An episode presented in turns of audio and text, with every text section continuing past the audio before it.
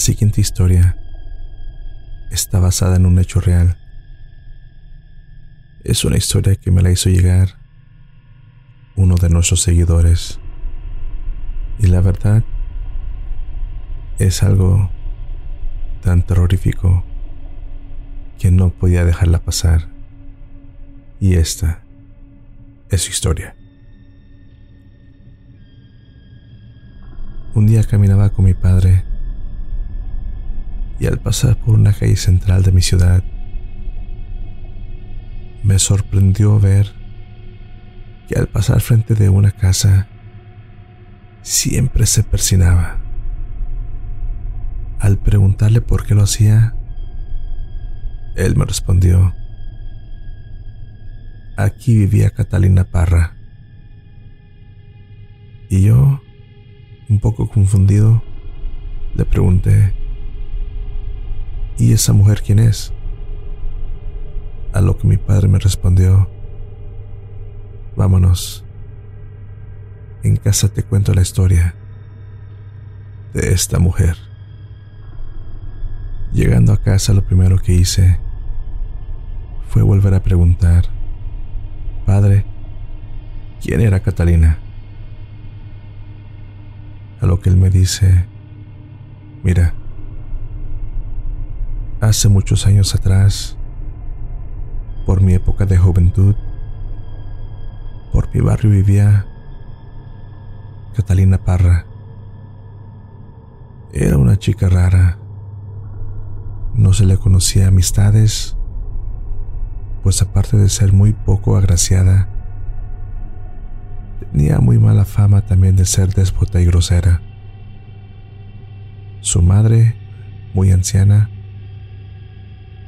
Tenía un pequeño vaso de frutas, pero siempre se quejaba que su única hija no le ayudaba nada y que siempre estaba afuera con malas amistades. Pasó el tiempo, me casé, formé mi hogar, salí del barrio al poco tiempo y no volví a saber de esa muchacha. Al cabo de unos cuantos años, con la muerte de mi madre, recibí una herencia y al ser dinero, quise invertir en bienes y raíces. Así que comencé a buscar una casa para comprarla. Busqué anuncios en el periódico local y no había pasado una semana cuando vi una casa que me llamó mucho la atención. Era una casa que la vendían en muy buen precio. Llamé el número que venía en el anuncio. Fijamos fecha y hora para ver la casa. Y el día que habíamos acordado, ahí estaba yo con mi esposa, esperando al propietario. Mientras llegaba, inspeccionamos por fuera se la veía muy grande y en muy buenas condiciones. Los jardines muy bien cuidados. El patio era enorme y había mucho espacio para juegos. De repente, una voz nos llamó la atención. Era un joven más o menos de unos 20 o 25 años, quien con una llave en la mano dijo ser el esposo de la propietaria. Nos dijo, ella no pudo venir, pero yo los pasaré y les mostraré el interior de la casa. Mi esposa y yo estábamos maravillados. La casa era grande, hermosa, lujosa, con pisos de mármol, baños modernos y mucho más. Nuestra emoción fue tanta y enseguida le dijimos que la queríamos. A lo que el joven dijo, está bien, pero mi esposa no se encuentra en la ciudad. ¿Qué les parece si lo dejamos para la próxima semana? Llegamos a un acuerdo, pero antes de salir, le pedimos de favor al joven que si nos podría enseñar la casa una vez más ya que el fin de semana llegaría la familia y nos gustaría que nos dieran el visto bueno. A lo que el joven respondió que no podía venir en persona, pero si gustan, les dejo las llaves para que puedan pasar a verla con confianza. Yo de inmediato tomé las llaves emocionado. Le agradecí por la confianza y nos despedimos. Llegó el fin de semana. Junto a mi familia, fuimos a conocer la casa. Todos emocionados, unos por aquí, otros por allá. Todos daban el visto bueno. Y así con cada visita, la sentía cada vez más mía. Ya quería formalizar todo y tenerla a mi nombre. Los días se fueron haciendo eternos y por fin llegó el día tan esperado. Ya con toda la documentación en orden y todo listo para firmar el traspaso del título de la casa, vimos llegar a la notaría aquel joven, quien traía del brazo a una mujer mucho más mayor que él, vestida muy llamativa y extravagante cayendo un poco en lo vulgar. Sin embargo, sin decir mucho, nos presentamos y cuál fue mi sorpresa. Aquella mujer era Catalina Parra, pero ya muy envejecida. Ella no me reconoció, pero creo que fue lo mejor. Aquella mujer seguía siendo tan déspota no había cambiado en absolutamente nada. El muchacho, bien diligente, hacía todo lo que ella le ordenaba. Acabó el trámite, entregamos el dinero, nos despedimos y cada quien tomó su camino. Llegando a casa, le conté a mi esposa que yo conocía a Catarina Parra de los años atrás cuando vivía en aquel barrio. A lo que ella me respondió, qué mujer tan fea y vulgar. El joven debe de estar con ella por el dinero. Pero mejor cambiemos de tema. Al día siguiente, mientras arreglábamos la propiedad, pasó algo muy extraño. Mi esposa estaba en el segundo piso, dando un poco de pintura a la pared, y yo estaba abajo reparando uno de los baños. De repente, se escuchó un fuerte golpe, que me sacó de mis ocupaciones y subí rápidamente al segundo piso para ver qué sucedía. Mi esposa estaba tirada en el piso y yo bien desconcertado le pregunté que qué le había pasado. A lo que ella me respondió que estaba pintando la pared y que de repente se tiñó toda de rojo y en el piso vio a varios bebés destrozados, llorando desesperados. A lo que yo le respondí que tal vez era el cansancio de la mudanza, a lo que ella aceptó y dimos por terminado el trabajo de ese día y retornamos al hogar. A la siguiente mañana retomamos las labores.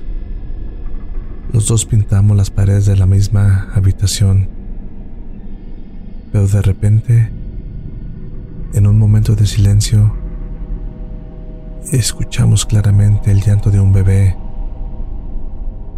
Bajamos y buscamos por todos lados. Pensamos que alguien había entrado con un bebé a la casa, pero no había nadie. Entonces fui a la cocina y ahí se escuchaban los gemidos de una mujer. Me asusté mucho y salí corriendo. Y así siguieron pasando los días. Los demás días pasaron tranquilos. Terminamos de pintar y limpiar. Y ya todo estaba listo para la mudanza. El primer día fue maravilloso. Toda la familia nos visitó y tuvimos una gran fiesta de inauguración. Todo era perfecto.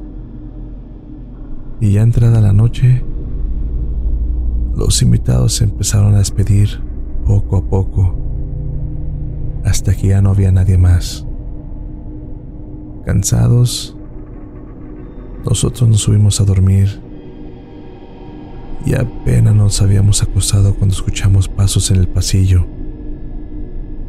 Pensamos que tal vez algún familiar había olvidado algo, pero nadie tenía llave de la casa. ¿Cómo entraron? A lo mejor no cerramos bien. Se levantó mi esposa para ver quién era. Pero al escuchar que gritaba y corría, me asusté mucho y corrí hacia ella para ver qué estaba pasando. Al llegar hasta el final del pasillo, me quedé helado. Vi a una mujer que bajaba las escaleras con un vestido blanco lleno de sangre y detrás de mí mi esposa gritando con horror, preguntando, ¿quién eres? ¿Y qué haces aquí? Yo no sabía qué pasaba. Estaba horrorizado con dicha escena. La mujer desapareció cuando llegó al primer piso y en ese momento el llanto de muchos bebés se comenzó a escuchar. Volteamos hacia atrás y un grupo de mujeres ensangrentadas cargaban a sus bebés. No les podemos distinguir sus caras, pero intentaban subir por las escaleras. La verdad, por un momento perdí la movilidad. No podía hablar de la impresión. Solo mirábamos muy asustados y sin poder comprender lo que estaba sucediendo, ya sin saber si era una realidad o era una pesadilla que estábamos viviendo. Mi esposa me abrazó y se soltó llorando de miedo y de angustia. De repente, todo volvió a la calma. Como pudimos, y sin mirar atrás, Intentamos salir de ahí, pero al bajar las escaleras y al llegar al primer piso, nos encontramos con un escenario horrible. Había mucha sangre y cuerpos de mujeres mutiladas por todos lados, bebés descuartizados, arrastrándose por todo el jardín. Todos se arrastraban hacia la tierra como queriéndonos enseñar no sé qué cosa. Corrimos sin parar hacia la puerta principal y cuando por fin ya estábamos fuera de la casa, endemoniada, lo único que queríamos era marcharnos de ahí. Nos subimos al auto, arrancando a toda velocidad, y yo solo miraba por el espejo retrovisor cómo nos alejamos de la casa. Pero no se veía nada. Todo estaba tranquilo como si nada hubiera pasado. Después de ese suceso, pasaron varias semanas antes de poder tomar valor para ir a sacar nuestras cosas de la casa. Y el día que fuimos a desocupar todo para poner la propiedad a la venta, mi esposa salió al jardín y lo que vio ahí la horrorizó tanto que la hizo llamar a la policía de inmediato. Cuando llegaron las autoridades, cercaron el lugar y uno a uno fueron sacando los cuerpecitos de cientos de bebés y mujeres que murieron a manos de Catalina. Esta realizaba abortos clandestinos y muchos de estos salían mal. Pero no solo mataba a los bebés, sino también a las jovencitas que queriendo ocultar su vergüenza, perdían la vida. Tras muchos meses de investigación, detuvieron finalmente a Catalina Parra, una criminal sin corazón que había matado a más de 100 bebés y mujeres y que ésta los enterraba en su jardín para que nadie supiera de su horrendo trabajo. Esta es una historia real que reposa en los diarios del país. Al ir detenida y ser sentenciada, se lanzó del segundo piso de la corte, pero no murió, sino quedó muy mal herida, con muchas fracturas en el cuerpo. Las lesiones que le causó la caída no le permitían caminar bien. Cojeaba de su pierna izquierda y ya en prisión se quiso suicidar ingiriendo veneno para ratas, pero eso solo le causó daños irreversibles en sus órganos vitales. Catalina seguía con vida. Un día que un guardia le trajera ácido, el cual se lo bebió, pero en lugar de que le causara la muerte, Catalina se transformó en un monstruo que no podía comer ni beber, pagando todas y cada una de sus culpas. Sumida en el dolor y en el repudio de las demás presas, pues su cuerpo se pudría en vida y emanaba un olor horrible a muerte. Y así fue como murió, pagando aquí mismo todas sus culpas. Nosotros vendimos la casa y nunca regresamos más, ni siquiera a verla de lejos. Lo único que pedimos es que esas almas hayan descansado en paz. Un par de meses después de la muerte de Catalina, supimos que encontraron al joven esposo de Catalina colgado en la casa que compartieron como pareja y que en la noche desde la calle se ve una sombra en las ventanas. Pero esa historia se las contaré en otra ocasión.